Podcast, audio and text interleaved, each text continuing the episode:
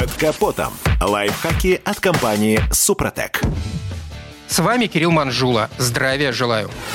Увы, но дороговизна на рынке автозапчастей не оставляет нам выбора. Автовладельцы, вне зависимости от достатка, в массе своей, прежде чем решить купить что-то новое, постараются отремонтировать старое. И шины не исключение. Если водитель заметил так называемую грыжу на колесе, то первая мысль – а как ее починить? При разрыве армирующего компонента на боковой поверхности покрышки, а иногда на ее протекторе, появляется вздутие продолговатой или округлой формы, которое называют грыжей. Причиной дефекта может стать заводской брак, а может действие водителя или внешние обстоятельства. Попадание колеса в яму на большой скорости, притирание к поребрику, езда по железнодорожному полотну и многое другое. Если вы заметили грыжу, то с таким дефектом лучше не ездить. Даже небольшое вздутие говорит о том, что шина потеряла достаточный уровень прочности. Во время ускорения, движения на большой скорости, при резком торможении, попадании колеса в яму, шина может лопнуть. Но помимо этого, грыжа наносит вред подвеске автомобиля автомобиля. Колесо становится разбалансированным. Появляется биение, которое разбивает подшипники. Негативно сказывается на сайлент-блоках,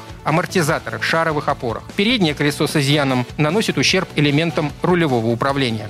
Если возможность выполнить замену отсутствует, стоит немного снизить давление в колесе, переставить его на заднюю ось, чтобы повысить управляемость машины в случае разрыва шины. Продолжать путь нужно на небольшой скорости и в мастерской сделать замену колеса или его ремонт. Можно ли отремонтировать грыжу, зависит от местоположения дефекта и его размера.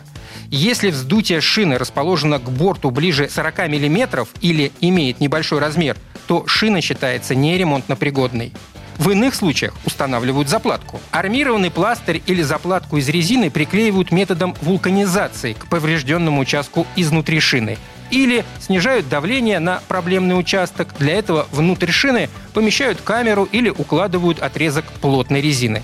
Также выполняют стяжку – капроновыми нитями стягивают край дефекта. Затем участок с использованием сырой резины вулканизируют. Но более надежный вариант устранения шишки – установка армированного пластыря. Но он, как и другие способы, не возвращает прежний уровень прочности и степень надежности шины. На этом пока все. С вами был Кирилл Манжула. Слушайте рубрику «Под капотом» и программу «Мой автомобиль» в подкастах на нашем сайте и в мобильном приложении «Радио КП», а в эфире с понедельника по четверг в 7 утра. И помните, мы не истина в последней инстанции, но направление указываем верное.